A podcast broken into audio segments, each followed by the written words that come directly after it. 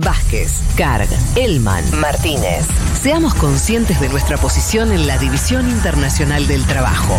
Lo demás, lo demás, no importa nada. Nada. Un mundo de sensaciones.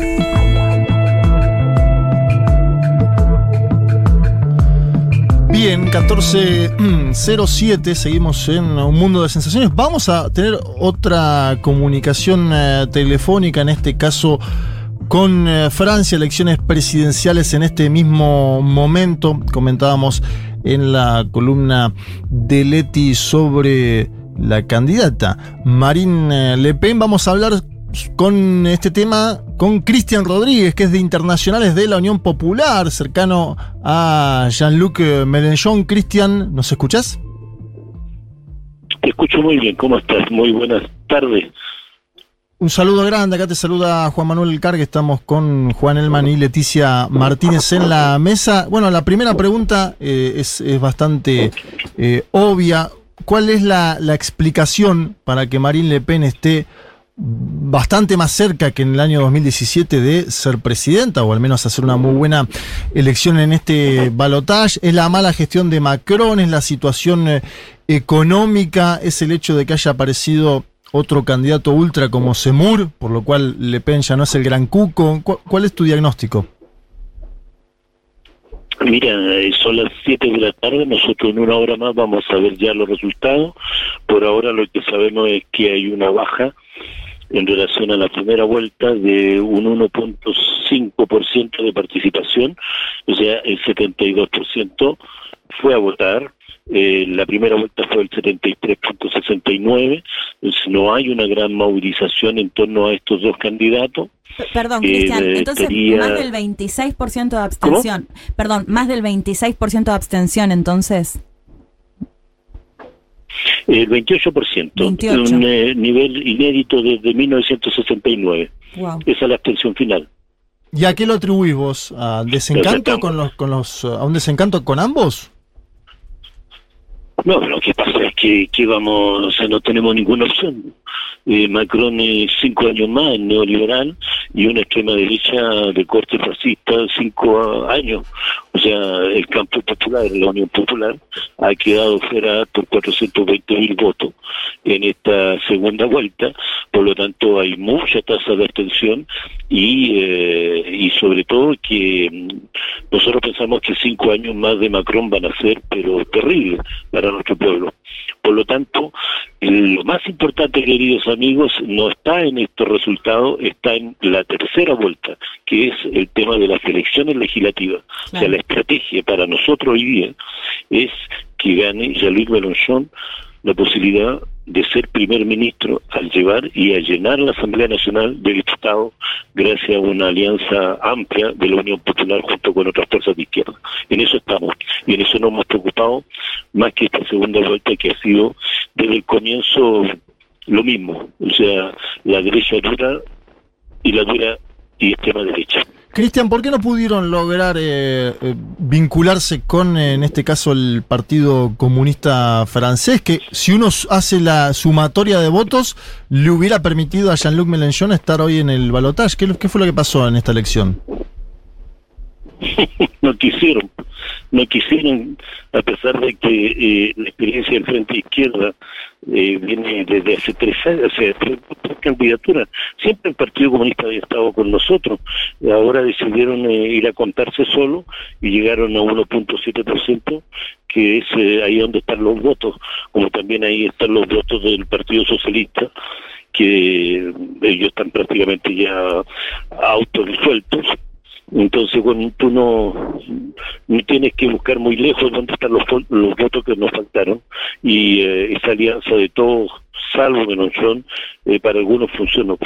Claro. Cristian, eh, se hablaba mucho, bueno, por supuesto se especulaba mucho con este 22% que votó en primera vuelta por Mélenchon, cómo podía votar ahora, y algunas encuestas planteaban casi un tercio que podía llegar a votar por Le Pen. Eh, ¿Cuál es el análisis que hacen ustedes de, de, esta situación y qué explica si esto es, si digamos, si esta cifra eh, se confirma? ¿Cuál es, ¿Cuál es el punto de encuentro en el que alguien que votó a Mélenchon en primera vuelta puede votar a la ultraderecha en esta segunda vuelta? Mira, nosotros ese escenario no lo creemos. Pensamos que más bien una provocación. Ah. Todos fueron a buscar los votos de Melonchón, Claro. Macron y Marie Le Pen. Prácticamente nos copiaban el programa textual, con palabras textuales, con ideas textuales, en los últimos meetings que hicieron en la segunda vuelta. Por lo tanto, te van a decir lo mismo que un gran porcentaje eh, de, de Mélenchon votó por Macron o el otro porcentaje votó por Marie Le Pen. Claro. Yo no lo creo, creo que es completamente incompatible y al menos en la primera cosa que habló Jean-Luc Mélenchon en la noche misma de la primera vuelta se fue ningún voto para la extrema derecha. Por lo tanto, esos escenarios de que la mitad o el 30 o el 20% de la fuerza de Mélenchon votaba para Marie Le Pen, eh, yo no la creo. Cristian, Más bien participaste, una provocación. Claro. participaste en estos últimos días de una conferencia europea por la paz. ¿Qué fue eso que entiendo se organizó en España por el ala del, del gobierno de Sánchez vinculada a Unidas Podemos? ¿En qué consistió esa conferencia europea por la paz? Mira, era hace tiempo que queríamos encontrarnos toda la fuerza del arco más progresista que está en Europa. Y este fue un buen momento, estuvimos con gente, eh, compañeros de Alemania, de Portugal, de Italia, eh, de Grecia, había de prácticamente Suecia, Noruega y bajo un manifiesto exigiendo el término, el cese el fuego, terminar con el- la guerra, eh, la cultura por la paz y la paz y llamar urgentemente a detener esta esta guerra que es extremadamente peligrosa porque tiene el elemento nuclear que es un que puede hacer desaparecer prácticamente el, toda Europa de, una- de la noche a la mañana. Entonces, más que alimentar lo que han hecho los gobiernos, alimentar y participar de la co-guerra, al enviar armas, al enviar dinero, nosotros estamos pidiendo con urgencia la paz eh, y activar la diplomacia, que es el único camino para poder llegar a terminar con esto. Cristian, eh, ¿qué tal? Acá Juan Elman te saluda. Te quería preguntar por el futuro de su movimiento y de la izquierda en general, más allá de esto que decís de la tercera vuelta, no más allá de las, legislativas que vienen ahora. Digo, Melenchón eh, va a tener 75 años en la próxima elección. Hay una especulación acerca de que él no sería candidato otra vez. Eh, ¿cómo, ¿Cómo ves la discusión sobre los futuros liderazgos? Si hay otros liderazgos para seguir de cerca. ¿Y qué pasa también eh, respecto a la unidad, ¿no? De esta idea de que quizás pueda haber de vuelta un, bloque no solamente con el Partido Comunista, sino también quizás con otros sectores de la izquierda. Te pregunto ahí si vos crees que, por ejemplo, algo del mundo del socialismo, algo del mundo de los verdes, que también les fue bien en, en municipales, podría estar dentro de un bloque más amplio del progresismo eh, o de la izquierda eh, para el futuro, ¿no? Mira, cuando tú analizas los resultados, hay tres bloques. En el bloque nuestro alcanzamos cerca de 12 millones de personas. En el bloque de eh, la extrema derecha está en disputa 11.5 millones de personas y en el bloque de Macron y de derecha tradicional también tú tienes alrededor de los 11 millones. Quiere decir que estos tres bloques están prácticamente eh, participando y están en imposibilidad cada uno de esos bloques de imponerse al otro. El 66% de la población francesa está pidiendo que si gana Macron o que si gana Marine Le Pen pueda haber una cohabitación. Por lo tanto, nosotros estamos en esa idea. Y el tema de los liderazgos eh, y de las alianzas, estamos en muy excelentes conversaciones con los verdes, con el Partido Comunista, con eh, parte del MPA, eh, con fuerzas políticas más chicas. Estamos todos con esta idea de poder llegar a lograr 289 diputados en la Cámara de Diputados. Si logramos tener 289 diputados, nosotros vamos a imponer la cohabitación a cualquiera sea de los dos presidentes, y tú sabes que la Constitución eh, francesa, la Quinta República, permite el mecanismo de que el, el primer ministro es elegido por la mayoría legislativa y por lo tanto con un programa de gobierno. Si nosotros logramos que eh, así sea, vamos a, aplicar nuestro programa y la alianza que estamos haciendo con todas las fuerzas de tiene sentido y tiene eh, la prioridad del programa del futuro común que era lo que nosotros nos presentábamos. Así que en ese camino estamos, los líderes que vienen van a ser jóvenes, tenemos muchas fuerzas jóvenes, yo pienso que eh, tanto Jean-Luc eh, Mélenchon como eh, líderes tradicionales de la, de la política francesa eh, saben muy bien que la hora y el futuro común es conducido por jóvenes y por mujeres y esos, esos cuadros están presentes.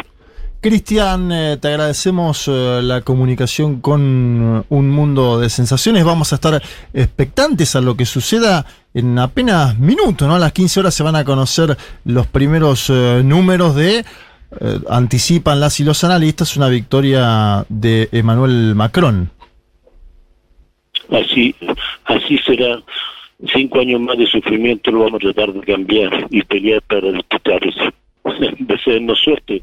Yo mismo voy de candidato por América Latina y el Caribe para poder llegar al Parlamento y sumar uno más de mi aporte para poder ser 289 entre todos. Bueno, y vamos a ver cómo le sale esa idea de cohabitar, ¿no? De tener un primer ministro de izquierda en un país donde gobierne la derecha. Mira, acuérdate lo que fue Chirac con el Mitterrand. Claro, claro y Lionel Jospin también. Así que lo podemos hacer. Y, y, si en un momento no están de acuerdo, se disuelve el gobierno y se llaman a elecciones de nuevo. O sea, la crisis de la Quinta República, la crisis política que vive Francia es tan profunda que cualquier escenario es posible a partir de esta noche de la disolución de la Asamblea y de la elección de uno de los dos personajes. Bueno, si disuelven asamblea, eh, tienen que convencer igual al Partido Comunista porque si no, no van a alcanzar los votos para la segunda vuelta. Te mando un abrazo, Cristian, y seguimos en comunicación eh, más, más adelante seguramente.